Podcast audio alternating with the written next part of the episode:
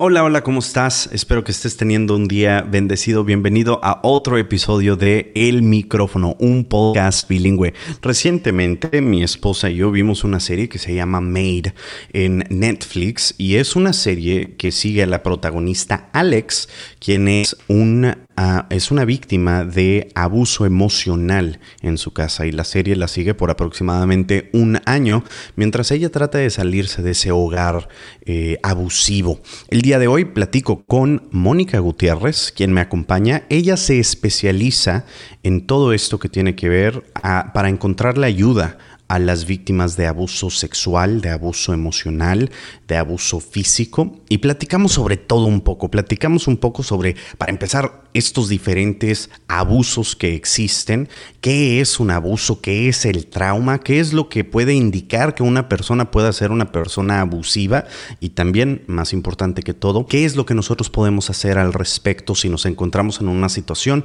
donde sentimos que estamos siendo abusados. También platicamos sobre la importancia que es de que tú y yo rompamos esos ciclos negativos de nuestras familias, de nuestras generaciones antepasadas, para no convertir nuestro hogar en un hogar disfuncional, en un hogar roto, en un hogar donde hay abuso. Antes de empezar este episodio, te quiero dar gracias, Jaime Bejarano, que viste el episodio pasado con mi papá, donde él y yo platicamos sobre cómo fue trabajar juntos, eh, a mi tía. Célica Saritza, que también este, vio este episodio y comentó, a Vidar, quien estuvo muy contento de que platicamos sobre estos zapatos que salieron en 1991, después de que algo importante pasó en el mundo, un evento que impactó al mundo. Checa el episodio pasado si no lo checaste. Lorena Rodríguez, muchas gracias. Daniel González dice saludos y bendiciones es muy interesante. También te quiero dar gracias porque compartiste, Audrey, eh, obviamente a mi papá quien compartió, Lorena Rodríguez quien compartieron y también a los que estuvieron comentando, Rosario, Valeria, mi esposa, obviamente siempre aquí interactuando en el post, a Mario, a Norma Durán, a César, a Saúl, a Jorge, a Lidia, a Guadalupe, a Florí, a Celia, a Antonio, a Elizabeth. Te doy muchas gracias y te invito para que compartas este episodio eh, para que más gente pueda saber sobre este pequeño podcast al cual le pusimos el micrófono, un podcast bilingüe. Te agradezco una vez más y espero que tengas un día bendecido. Empezamos.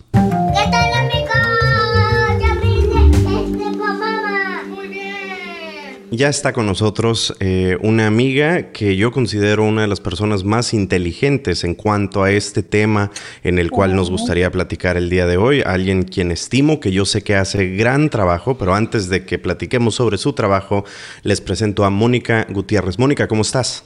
Muy bien, gracias por tenerme en tu programa. Estoy muy entusiasmada de estar aquí con ustedes y siempre es un placer hablar sobre este tema, sobre este tema, no porque el tema es, you know, es un tema de gusto, pero me encanta que las personas estén dispuestas a educarse más sobre el abuso. So, gracias por tu plataforma y por hacer esta plática. No, no, no, no. Y una de las razones por las cuales quería empezar un podcast era porque a mí me gusta aprender y me gusta tener mm. estas conversaciones y siento que tal vez eh, mi amigo, mi amiga que ahorita esté escuchando, que ahorita esté viendo, tal vez esa persona no tiene a alguien con quien platicar, alguien que sea mm. experto, alguien que trabaje en este campo y yo tengo la bendición de conocer a mucha gente inteligente en diferentes campos y el día de hoy eh, sabía que tenía que hablar contigo acerca de esto. Para la gente eh, que no te conoce, para nuestros amigos que no te conocen, por favor, cuéntanos un poquito a qué te dedicas, qué es tu especialización. Bueno, tengo ya 16 años trabajando uh, especialmente eh, en varias formas con víctimas de abuso sexual, asalto sexual y crímenes violentos, o violencia doméstica, abuso sexual infantil, incesto y también otros asaltos, robos y todo eso. So, Trabajo con personas que han sido víctimas de trauma y les ayudamos a manejar sus situaciones. Mi trabajo directo es, soy manejadora de casos bilingües. So, mi especialidad es específicamente con la comunidad latina, porque hay varias barreras y varias, y varias cosas y, nos, en cómo son impactados los latinos y las personas que solamente hablan español en el, cuando son víctimas de un crimen en este país. So, me he dedicado a 16 años con ellos. ¿Qué es el trauma? ¿Cómo es que nuestro cerebro cambia después del trauma? You know, ¿Cuáles son esas cosas que en veces, uh, como quien dice, truenan nuestra, nuestro trauma y cómo reaccionamos a eso? Y también me encanta hablar con personas de cómo reaccionamos a nuestras personas o seres queridos que han sido víctimas. Porque nos afecta a todos. Aunque uno no ha sido víctima personalmente,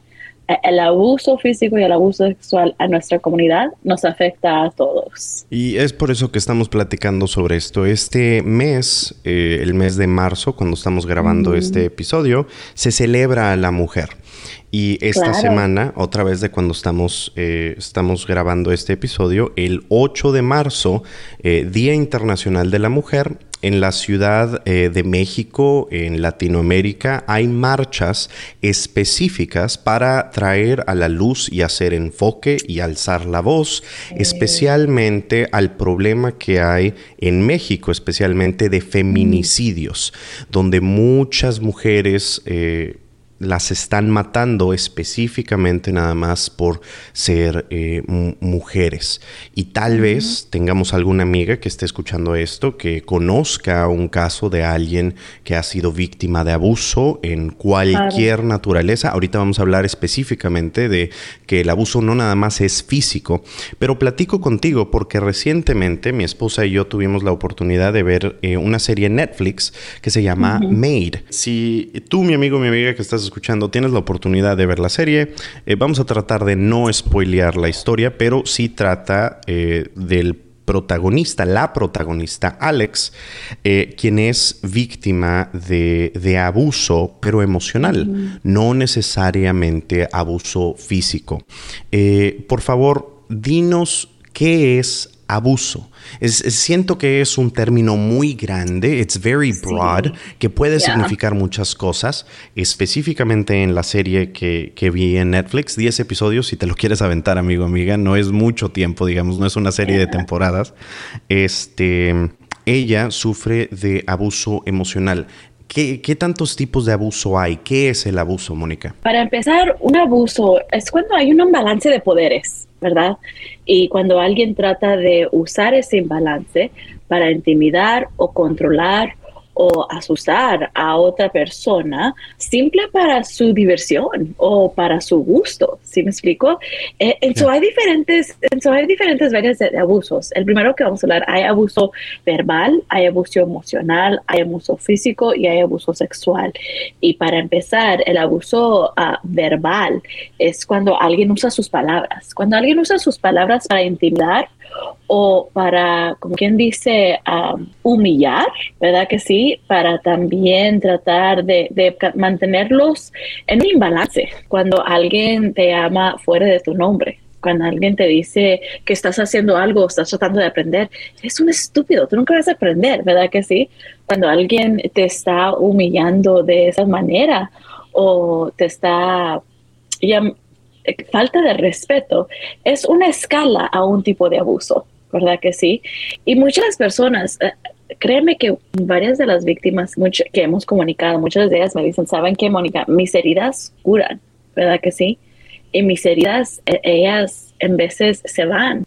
Los moretones, esos, esos se van. Lo que es más danismo es, son las palabras. Son las palabras. Y eso porque cuando una persona trata de controlar o trata de abusar de ellos emocionalmente o verbalmente, es todos los días. una persona a veces me dice, sabes, yo pensaba que mi, que mi nombre era idiota en un momento, ¿verdad? Porque es lo único que sabía o no sabía hacer nada mal. Y es una manera de tratar de, de, controlar a una persona. Y, lo malo es que no siempre pesa así. ¿Verdad? Como si viste la serie, no siempre empezó, empezó así. Era una pareja que se quería, era una pareja que, que, que como quien dice, tenían amor el uno al otro, pero en un tiempo, si lo vistes, el imbalance cambió, ¿verdad? Uno no pudo, you know, no, no, voy, no queremos, um, no queremos darle la serie, ¿verdad? No queremos spoilear. We don't want to spoil that for you, but if you see, uh, ven un imbalance que pasa. Uh, uno se desanima o, y, después pues la pareja en veces por tratar de ayudar también se pone en, en, un, en un estado vulnerable. Um, so, y después es el abuso emocional. Eso es cuando también cuando tú tratas de tener una conversación o cuando tratas de hablar con alguien, ¿verdad? Y te dicen, no me gustas como me estás tratando. O ¿por qué hiciste esto? Esto me lastimó. Y la otra persona como que te sonsaca, we call it gaslighting en Spanish, no sé cómo, I mean en inglés, no sé cómo traducir eso, pero es como que dice, tú te estás imaginando las cosas. Eso no es cierto. Tú estás loco, realmente estás viendo las cosas mal, ¿verdad? Cuando uno trata de, como quien dice, de, convencerte que las cosas no son exactamente como son, o las cosas no son abuso, o cuando estás haciendo algo es por el bien de esa persona, o cuando está diciendo, bueno, si me amas, harías eso por nuestra familia. Eso es un tipo de, de manipulación también, ¿verdad? Tenemos abuso financiero, también, que eso no lo habló tanto la, la, serie, pero en veces sí hay, cuando uno solamente, cuando quien dice solamente hay una persona que está trabajando, bueno, sí lo, sí lo enseñaron un poco, cuando hay una persona que está trabajando y controla todo el dinero y la otra persona le tiene que pedir permiso o solamente se le da algo, un poco, so, otra vez, es una manera de tratar de controlar, cuando se usa para controlar a la persona, porque todos sabemos que hay hogares donde quizás una persona es mejor con los números que otra. ¿Verdad que sí? Y hemos visto matrimonios que cuando uno está trabajando, le entrega el cheque, hace todos los pagos. No estamos hablando de eso. Ah, si trabaja para tu matrimonio, bueno, ¿verdad?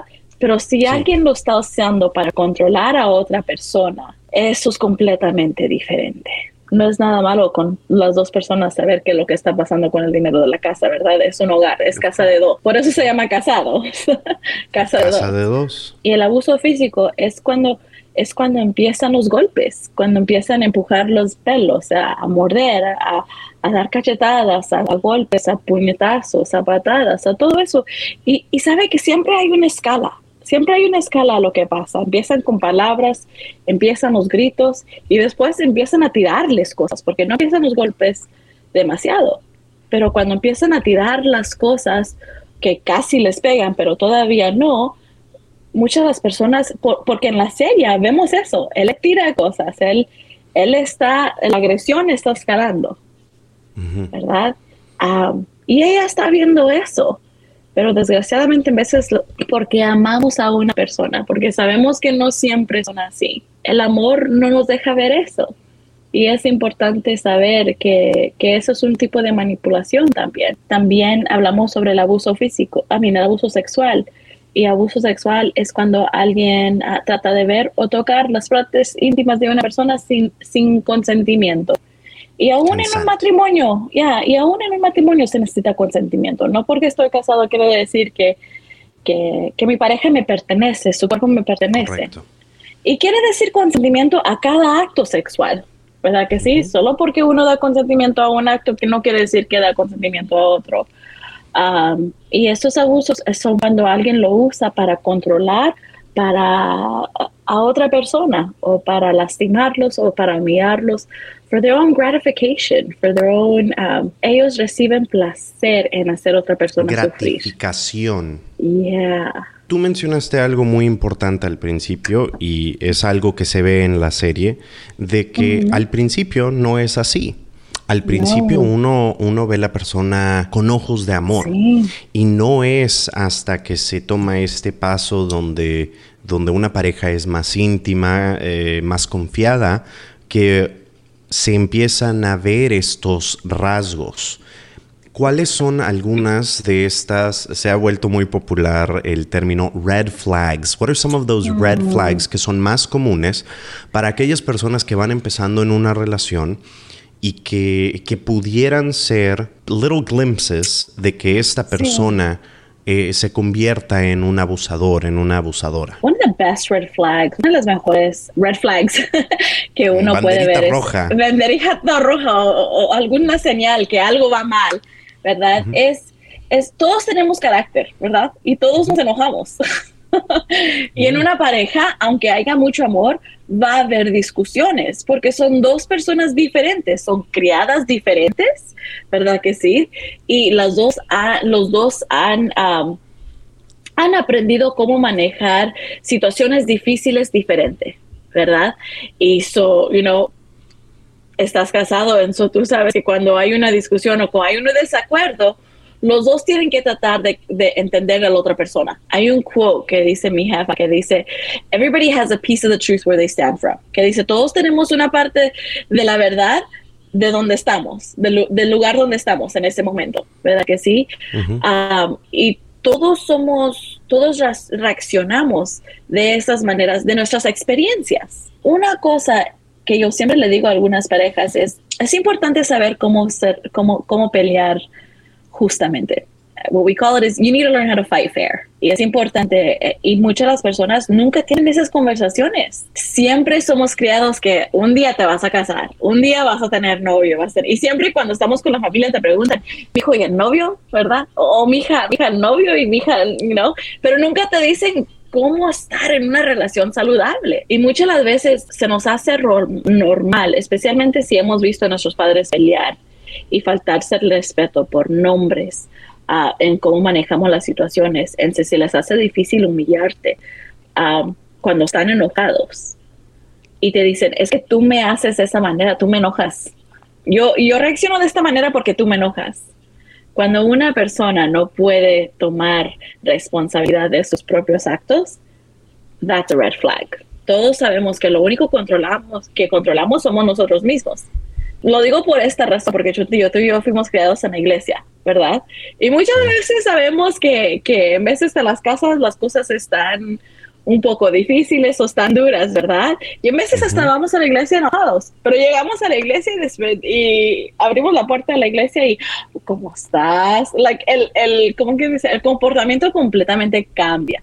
¿Verdad? Correcto. Eso, eso nos dice que como humanos, nosotros sabemos controlarnos, nosotros sabemos cómo actuar en frente de la gente y, y, cuando estamos en la casa, porque si ves, muchas de las personas que abusan a otras personas solamente es detrás de las paredes donde no, donde no siempre los miran. So, es importante ver a nuestras parejas o nuestros cónyuges cómo actúan cuando se enojan, cómo actúan cuando se enojan con su familia, cómo resuelven problemas you know, son responsables por sus propios actos o culpan a otros por sus, por, por sus actos personalmente. That is a huge red flag, ¿verdad? Y si cuando se le llama la atención de cómo ellos actuaron o cómo le faltaron el respeto es realmente se sienten mal cuando lastiman a otra persona o no tienen esa simpatía o empatía hacia las personas que lastiman. ¿Cómo es que tratan a las personas? Porque también hay personas que tratan mejores a extraños que en veces a su propia familia. ¿Y por qué es eso? Porque en la familia, como quien dice, somos realmente quienes somos. Porque me tienen que aguantar, porque ellos saben cómo soy, porque la familia nunca se puede romper, porque ¿qué, ¿qué, me van a hacer? Me van a desheredar, o sea, me van a dejar de hablar, somos familia, ¿cómo lo pueden hacer? En estas situaciones, este, obviamente en esta serie, y creo que el estigma en general es de que solamente a la mujer se le puede abusar. Y, creo que es posible que tú lo hayas visto en, los casos con los que tratas, pero digamos, así a... Just taking a gander, just taking a guess, como cuántos de 10 son hombres los que son abusados a los que a las que son mujeres. Hay que tener importante saber también cuando estamos hablando de reportar, es más aceptable socialmente que una mujer pida ayuda de abuso que un varón. es importante tener eso en cuenta, ¿verdad que sí? Pero cuando estamos hablando de abuso, una en cuatro mujeres van a ser abusadas. Ah, estamos hablando sexualmente también, pero muchas veces eso empieza antes. Uh, por lo menos uno en cuatro van a ser abusadas sexualmente antes de los 18 años. ¿verdad? Y para los varones, ese, ese número también es, um, se me hace uno en siete. No, esos números no están tan, no están tan, tan fuera de común. ¿Sí me explico? Like, no están tan, tan grandes entre ellos. Pero hay bastantes razones por qué los hombres no hablan, ¿verdad que sí? Ah, los hombres se son criados de que hay que ser macho, mijo, no se deje, ¿verdad? Big boys don't cry. Yeah, big boys don't cry. Y, aun cuando creamos a las niñas, I mean, yo te puedo decir que muchas veces, I see, yo veo una niña que está empezando a, a, saber a cómo andar en la bicicleta, ¿verdad que sí? Y si está el papá allí o la mamá allí y se cae la niña, ¿cómo van a reaccionar? ¿Cómo crees que reaccionan? ¿Verdad? Van con ella. Está bien, levántese, tenemos que darle su paletita, se cayó, no llore. Estamos el que sana, sana, you know, como la garrana, pobrecita, se le da besitos y toda la cosa, ¿verdad? Pero si cambiamos, si cambiamos esa escena y ponemos a un niño en esa bicicleta y él se cae y empieza a llorar, ¿qué es lo primero que se le dice a ese niño? Ay, no, párate, deja de estar chillando, Eduardo. Te caíste por güey. Por eso te caíste, por güey. Así me decían. No seas, ¿verdad que sí? Dice, Tita era la que me decía eso, ¿puedes creerlo? no, de Tita no lo creo, perdón. No, no, no, no, Tita, tita no haría eso. Pero tienes razón, la manera en estos casos en generales este, a los niños se le trata diferente. A los niños se les enseña de que tienen que reprimir sus emociones, de que si vas a llorar, hazlo a solas en tu cuarto, que si eh, quieres hablar sobre tus problemas, bueno, trata de resolverlo tú primero y hasta último recurso puedes hablar con alguien. Y muchas veces también se le dice, sabes que si alguien te está molestando o si alguien te está tratando mal, pues esa es tu culpa porque, ah, you know, suénatelo porque lo dejas. ¿verdad? Y so, a, este alcance vamos, que, y también a muchas de las personas, muchas veces cuando estamos hablando con niños, que les preguntamos si algo les pasó, muchas veces cuando les educamos le decimos, no vas a dejar que nadie te toque ahí, ¿verdad que sí? Cuando lo decimos de esa manera, ¿a quién estamos culpando si algo pasa? Al niño al niño porque porque lo estamos viviendo porque exactamente tú, diste permiso tú diste exactamente. Y eso y eso por eso es importante educar a nuestros hijos muy diferente a educar a nuestros hijos y a las niñas los dos igualmente los dos que es válido. Un, un, niño puede llorar, claro, le duele algo, porque estoy casi seguro, mi papá ha trabajado en construcción toda su vida, ¿verdad que sí? Y hay accidentes en la construcción, ah. accidentes feos. Y claro es que los hombres andan llorando hasta que lleguen al hospital, andan sangrando, porque es normal, es normal poder tener, like, poder llorar cuando nos duele algo.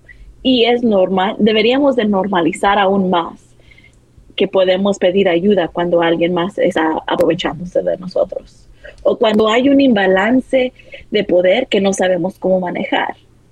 Pero aún en los matrimonios, cuando algo está pasando, educamos a nuestras personas o cuando están peleando, se les dice, oigan, pero eso llévalo en casa, no lo traiga aquí con la familia, ¿verdad? Como que sabemos que está mal y sabemos que no se debe hacer, pero aquí no. Mejor en la casa donde nadie te ve. en, vez de, en vez de enseñar a las personas cómo tener esos desacuerdos saludables. Y uno enseña eso en cómo actúa profesionalmente en el trabajo, ¿verdad que sí? Mm, ¿Por qué no podemos enseñar esas cosas en nuestros hogares? Y creo que esto, especialmente a lo que, a lo que dices, es mucho más concretado, es mucho más parte de nuestro fundamento. Aquellos que venimos de familias eh, hispanas, de latinos, donde se nos inculca mucho de que, como tú estabas diciendo, de que si un niño está llorando, no, no, no, nada de eso, usted es machito, usted es un, un niño fuerte, usted no puede tener esos sentimientos. ¿En cuántas de estas ocasiones se confunde o se lleva a otro nivel el abuso disfrazándose como machismo? You know, esta pregunta aún entre, ante profesionales, platicamos bastante con esa pregunta, porque sabes que I think it falls into toxic masculinity. Masculinidad tóxica. Porque honestamente, se me hace que muchas las veces cuando nuestros padres fueron criados, ¿verdad? Ah, cuando mi padre fue enseñado qué es ser hombre, se le enseña que es un macho, ¿verdad que sí? Pero un macho no necesariamente es algo negativo. Déjame decirte por qué. Porque a él se le enseñó, cuando se le dice, mm, you know, mi hombre es macho, es porque él trabaja por su hogar, ¿verdad que sí? Él protege a su hogar, él tiene un hogar, tiene una casa para su hogar, él es proveedor. En mucho, en nuestra comunidad latina, muchos cuando dicen, ese es un macho, ese sí sabe cómo, you know, cuidar a su familia. Se me hace que lo pasamos. You know, it turns into toxic masculinity, eso se vuelve tóxico. Puede ser el rey de la casa porque hace por todo, pero cuando el hombre exige ser rey, ¿verdad que sí? Mm. Cuando el hombre solamente su palabra es ley. Mm. Cuando no escucha a su familia para qué es lo mejor para mi familia y no solamente para él. ¿Verdad que ahí ya no es rey, ahí ya es dictador. Es exactamente a lo que me estoy volviendo. Es exactamente lo que nosotros decimos. Ese ya no es macho, ese ya es like, es el machismo, right? Es completamente diferente en ese momento. And so, se me hace que es importante dejarle saber que no hay nada malo con alguien que quiera proteger a su familia, con alguien que quiera ser el hombre de la casa, que quiera ser, pero como quien dice, el jefe de la casa debe de ser el mismo el jefe como, como en algún trabajo. Sí, en veces hay ah, jefes tóxicos, ¿verdad que sí? Pero la mayoría de las veces las empresas que salen más adelante, adelante, que salen, you know, bien, son las empresas que saben trabajar en equipo, que escuchan a las personas que están trabajando, ¿verdad que sí? Que es que qué es lo que, como quien dice, va a ser mejor para toda la empresa, no solamente para una persona. Y si tratáramos a nuestros hogares un poquito más con mejor respeto que en veces empresas, quizás habríamos otro, ¿verdad que sí? Quizás la familia debe ser un equipo, ¿verdad que sí? Y, y si son familias que, you know, como, like, como te digo, tú y yo fuimos creadas en, en el Evangelio, en una iglesia, ¿verdad que sí? Familias deberían de ser un ministerio, una misión. Y una misión no solamente es para, un, es para, para placer de una persona, es mm. cómo podemos hacer mejores para, para nuestra comunidad. ¿Verdad? Exactamente. como estamos viendo especialmente en estos días, un dictador no piensa en otros más que en ellos mismos. no piensa en las personas. Y, es importante saber qué significa ser rey, qué significa ser, como quien dice, el líder de la casa. Porque lo que yo he aprendido es que es el mejor líder son las personas que sirven a otros, ¿verdad? Mm. Y tenemos buenos ejemplos en eso puede ser mujer, puede ser hombre, pero quien sea, es importante ver cómo es que nuestra pareja sirve a otras personas me explico? Y la familia, y la familia en general, ¿cómo es que nuestra familia puede crear un impacto positivo en la escuela donde van los hijos, en el trabajo donde trabaja mi amiga, en el trabajo donde trabaja mi amigo, en su propia vecindad, en, las actividades que hacen con los amigos, etcétera, etcétera, etcétera? Y, creo que ese es el, el punto más importante. Y si se nos ha olvidado de que cuál es nuestra meta como familia, es la idea de retomar levantar, levantarnos, de, caernos de nuestros problemas y continuar y dándole, dándole para adelante de la mano de Dios. Ahora, mi amigo, mi amiga se está dando cuenta de que viven en un hogar eh, abusivo, eh, ya sea cualquiera de estos. ¿Qué paso deben de tomar? Porque muchas de las personas dicen, es que este es mi hoyo y aquí me voy a quedar hundido en mi hoyo, aquí me voy a quedar mm. hundida en mi hoyo, esta es mi cruz, la cual yo tengo que cargar hasta el día que me muera, o que esta es mi vida. ¿Qué se debe, qué se le recomienda a una persona que está viviendo en una situación así? Lo más importante, lo primero es lo más importante, es creerle a esa persona de lo que está pasando, ¿verdad? Y dejarle saber que nosotros no fuimos creados para vivir en un tormento. Tenemos el derecho de vivir una vida en paz.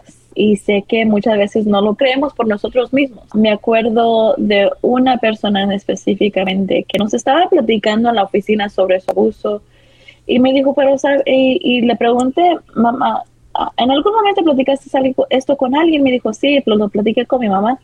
Pero um, mi mamá me dijo, pues a mí me pasó también. So, claro que te va a pasar a ti. Es solamente así es la vida. Así le dijo. Mm. Y muchas las personas venimos de, familiares ah, de un ciclo de trauma de esa manera que eso viene de los abuelos, tatarabuelos, de, como quien dice, y, muchas las veces pensamos que sí es parte de la vida. Y quiero decirte que eso no es cierto.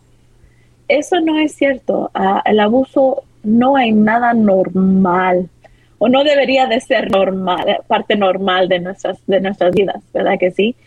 Um, y muchas las veces es importante encontrar un, un lugar, encontrar una organización muy específica que pueda ayudar a las personas de violencia doméstica, abuso sexual, cualquier tipo de abuso que hay. Y preguntarles o tratar de decirle a, a tu amigo, a tu amiga, ¿sabes qué? Yo nunca he pasado por eso, eso no entiendo lo que estás, lo que estás pasando, ¿verdad? Y muchas veces podemos ver si hay barreras. Ah, Sabes, en la serie que vimos había barreras financieras, ¿verdad? Barreras que tenía su hija. Y muchas de esas cosas. A veces hay organizaciones que pueden ayudarles a hacer un plan de, de, de qué es lo mejor para ellos. Y es importante no forzar a una persona a hacer una decisión de lo que deberían de hacer, uh, porque no estamos en su lugar, ¿verdad que sí? Y no sabemos que si les decimos, oye, ¿sabes qué? Estás mal, esa persona te está abusando, eso no está bien, salte de ahí, tenemos que irnos, porque muchas las veces el peligro se pone peor cuando uno está listo de, de, de salir de esa situación. So, es importante hablar con un profesional para hacer un asesorio de qué es lo que está buscando esta persona, porque muchas veces, en veces lo primero que se tiene que hacer es educar a esa persona que lo que está pasando realmente no es saludable, mm. ¿verdad? Um, y después de que ellos puedan reconocer que no es saludable, es importante conectarlos con alguien que pueda ver su vida, hacer un asesorio de qué es lo que necesito hacer para tomar el paso siguiente. Quiero confrontar esto con mi pareja porque quiero seguir en este matrimonio o, en esta relación o realmente quiero algo diferente.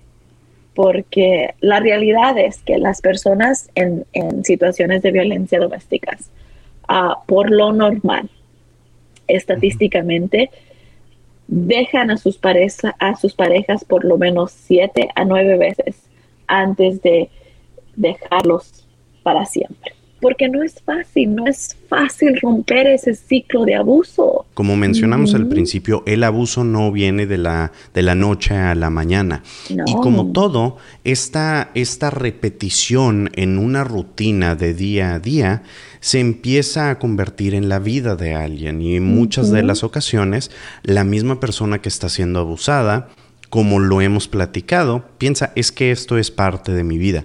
Amigo, amiga, si tú y yo al inicio de todos los años decimos, vamos a, comer saludable y luego ya para el, día de la Candelaria ya estamos comiendo tamales otra vez, ¿cómo, ¿cómo esperas? Y para la segunda, segunda semana de enero ya, ya rompimos la dieta y eso se supone que es algo que nosotros andamos buscando hacer. Ahora imagínate a alguien que apenas va reconociendo de que está siendo abusado o abusada. Y es por eso que este ciclo es, es tan difícil de romper.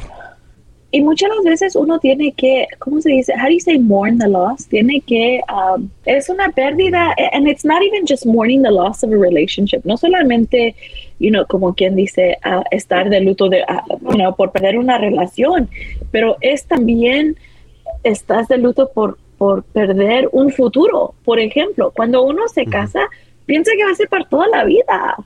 Cuando uno tiene hijos, you know, en un matrimonio, nunca piensa que va a deshacer ese hogar de, de, sus hijos. Mm. You know, y eso no es fácil, porque no solamente, you know, he escuchado bastante, señoras, yo nunca hice esto para mi familia, yo viví esto, yo hice decisiones para hacerlo diferente. ¿Cómo, cómo le voy a quitar al padre de mis hijos o a la madre de mis hijos? Y eso también uno tiene que razonarle y tener tiempo para tener espacio de cómo puede decir, ¿sabes qué? Es mejor que yo esté en paz con mis hijos. A veces los hijos, porque hay bastantes hijos que muchas veces dicen, prefiero verlos a los dos separados y felices. Que juntos y enojados. En nuestras relaciones estamos educando a nuestros hijos cómo estar en relaciones. Y si nuestras relaciones son tóxicas, no vamos a poder enseñarles una, una relación saludable. Es muy importante saber eso. Ah, va, va, a tomar tiempo para mm. que una persona realmente um, haga una decisión y tiene que ser decisión por ellos mismos. Y, y déjame decirte que quieres que sea la decisión de ellos ¿verdad? Mm. Porque si tú como amigo convences a alguien que, que, se, que deje a su pareja y no está listo, ¿verdad que sí? y después le va mal y no le solucionan las cosas, ¿a quién crees que van a culpar? Van a culpar a ti, amigo. Ya. ¿Y crees que van a venir contigo para que les ayudes cuando lo necesitan?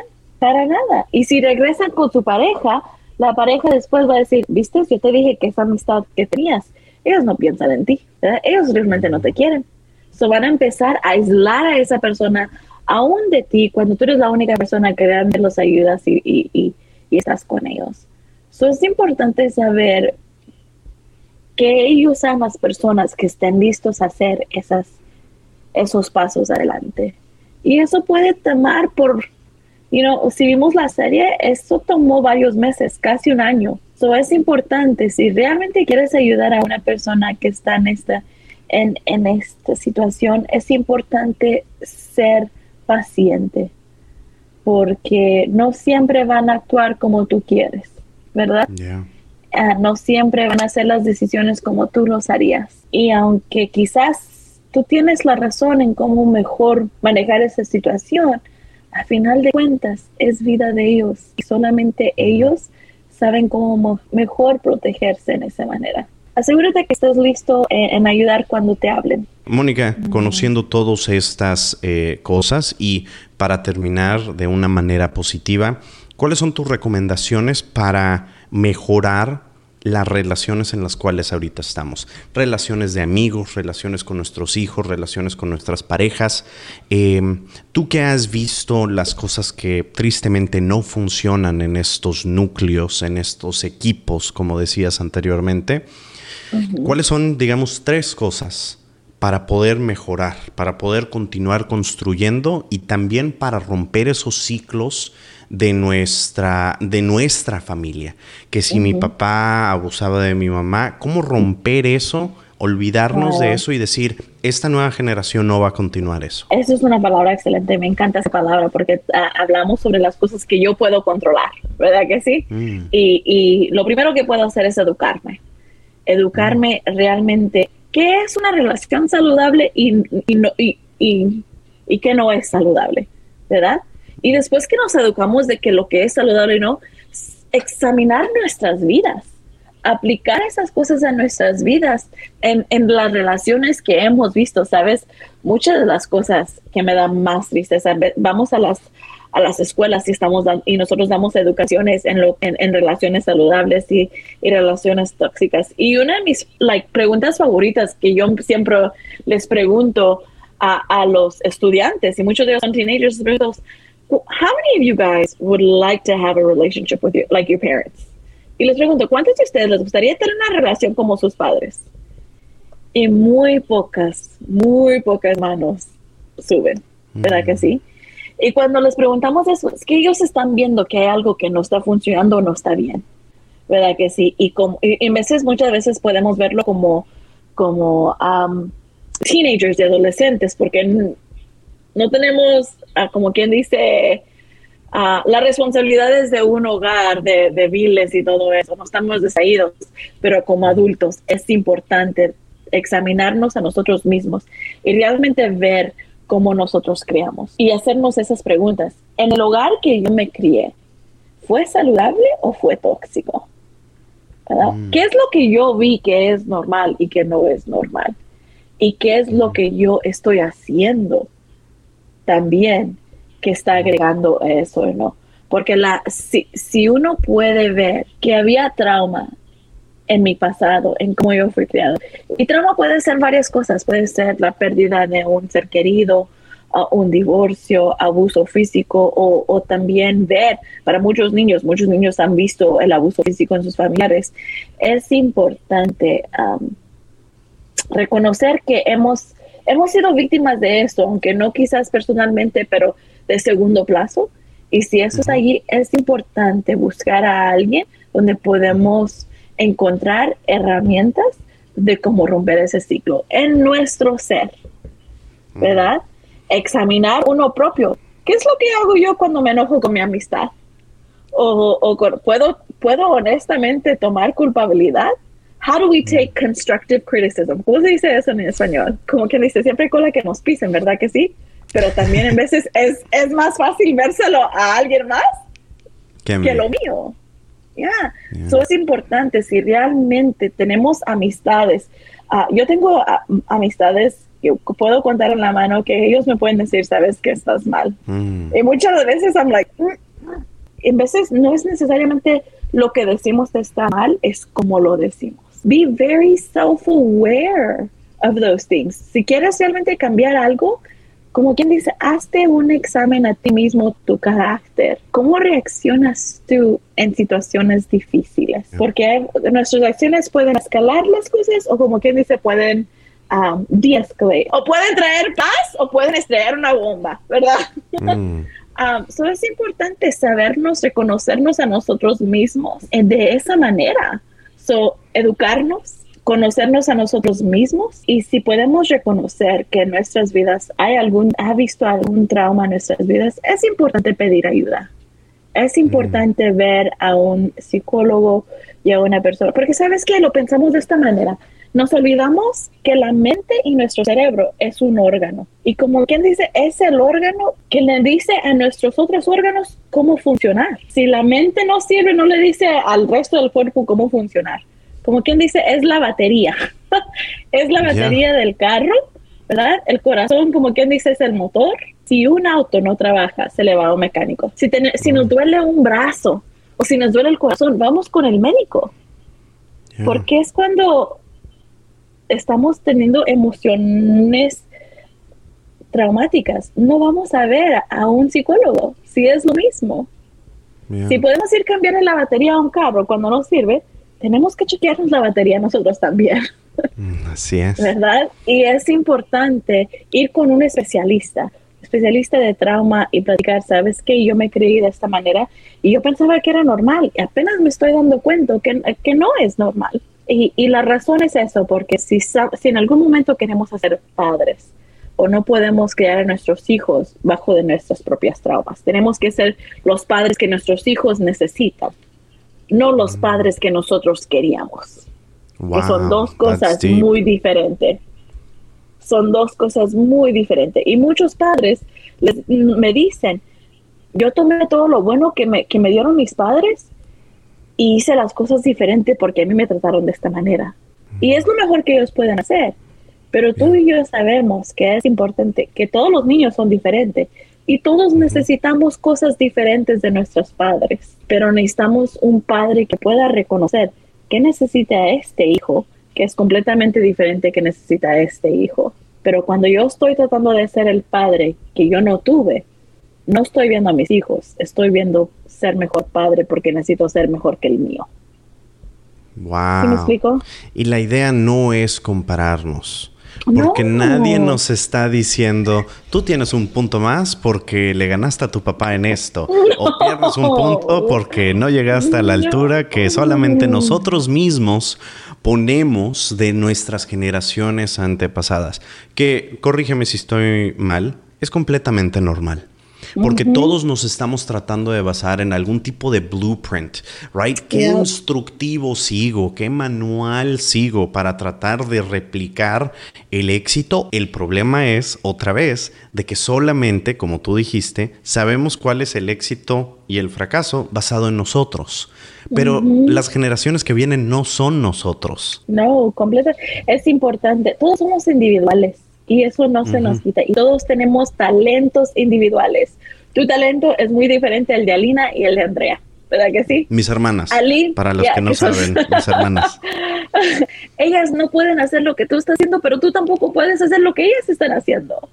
Mm. ¿Verdad que sí? Y, y, yo como padre quiero saber, quiero crear a mis hijos que ellos usen sus talentos para la comunidad a lo máximo de cada uno de sus talentos. Y eso solamente lo podemos hacer si nosotros curamos nuestros propios traumas, nuestras relaciones de nuestros propios hogares en los que venimos. Y mm. eso es lo que estamos, porque nuestro, nuestro, nuestra meta debería de ser es crear ciudadanos capaces que, que puedan ver su talento, puedan ver qué tan maravillosos pueden ser individualmente a cómo pueden servir su comunidad. Eso es importante otra vez regresar a nuestros hogares a verlos como un equipo. Y si el coach, como quien dice, está enfermo, pues entonces ¿quién va a estar? ¿Quién, quién va, como quien dice, manejar ese equipo? y apoyarnos a cada uno. Eso sería, eso sería mi, mis recomendaciones. Educarse, ¿verdad? a examinarse a ellos mismos y recibir, recibir tratamiento si en algún momento hemos visto un trauma o sabemos que hay un trauma que nos ha afectado porque eso afecta en cómo tratamos a, nuestros alrededores. Honestamente, todos hemos pasado un trauma juntos con esta pandemia que acaba de pasar. No, no, es que no sabemos cuáles son los efectos de todo esto, porque no ha pasado suficiente tiempo. Ya, y, y es importante saber que un trauma abre las, las puertas y las ventanas a, traumas pasados. Por eso es importante platicarlos y buscar ayuda para ellos. Mónica, te doy muchas gracias porque nos acompañaste mm. el día de hoy, porque platicaste sobre este tema que sé que es difícil. Sé que es un tema muy difícil porque obviamente en, en lo que tú dices, no nada más, digamos, voy a decir yo, yo soy un poco flojo para la educación. Pero más importante, nos duele autoanalizarnos porque significa que sabemos que hay el potencial de que no todo lo que vamos a encontrar dentro de nosotros es bueno. Claro. Y creo que estas conversaciones, creo que estas pláticas, creo que el hablar con expertas como tú, Creo que el eh, poder compartir con los demás lo importante que es estar en, nuestro pico mentalmente para que esta cajita, para que esta computadora, para que este motor, para que esta batería, como dices, pueda estar corriendo de la mejor manera y de la manera más eficaz. Es importante que nosotros nos autoexaminemos. Y te doy gracias porque vienes y nos platicas sobre estos temas difíciles. Este algún recurso en línea o algún hotline en el cual eh, mi amigo o mi amiga pueda obtener más información? Siempre hay recursos nacionales para abuso sexual, You Have Rain, y también hay redes nacionales para, para abuso sexual, um, para abuso sexual y abuso familiar. Y muchas de esas redes nacionales te pueden llevar a sitios locales de, de donde estás. Eh, estamos en Texas, o no Texas es TASA, que es T-A-A-S-A, Texas Association Against Sexual Assault. And then para abuso familiar es TVF. Y también es importante buscar también sus, sus organizaciones um, locales de, de asalto sexual y de violencia familiar, porque muchos de ellos tienen... Eh, um, cursos educativos gratis, completamente mm. gratis a las escuelas, a, las iglesias, a cualquier persona que quiera, que quiera educarse un poquito más, especialmente también hay clases eh, educativas para los padres, porque son temas difíciles para dejar con los hijos, pero es también importante manejar estos temas con nuestros hijos. hay clases como cómo le hablo a mi hijo sobre el abuso sexual, cómo lo educo, cómo, sin, asustarlo, Correcto. Ah, es importante tener estas educaciones. Um, te las voy a enviar para que las puedas poner en tu, en, en tu página de web y las podemos uh, compartir con otras personas también. Toda esta información en la descripción de los videos en Facebook y en YouTube y también en la descripción de este podcast en Spotify. Mónica, te doy muchas gracias porque compartiste el micrófono conmigo el día de hoy y porque eh, es importante continuar educándonos. Sí, gracias por tenerme. Ha sido un placer siempre platicar contigo, Chuntío. Espero que tengas un día bendecido, Mónica. Igualmente. Adiós.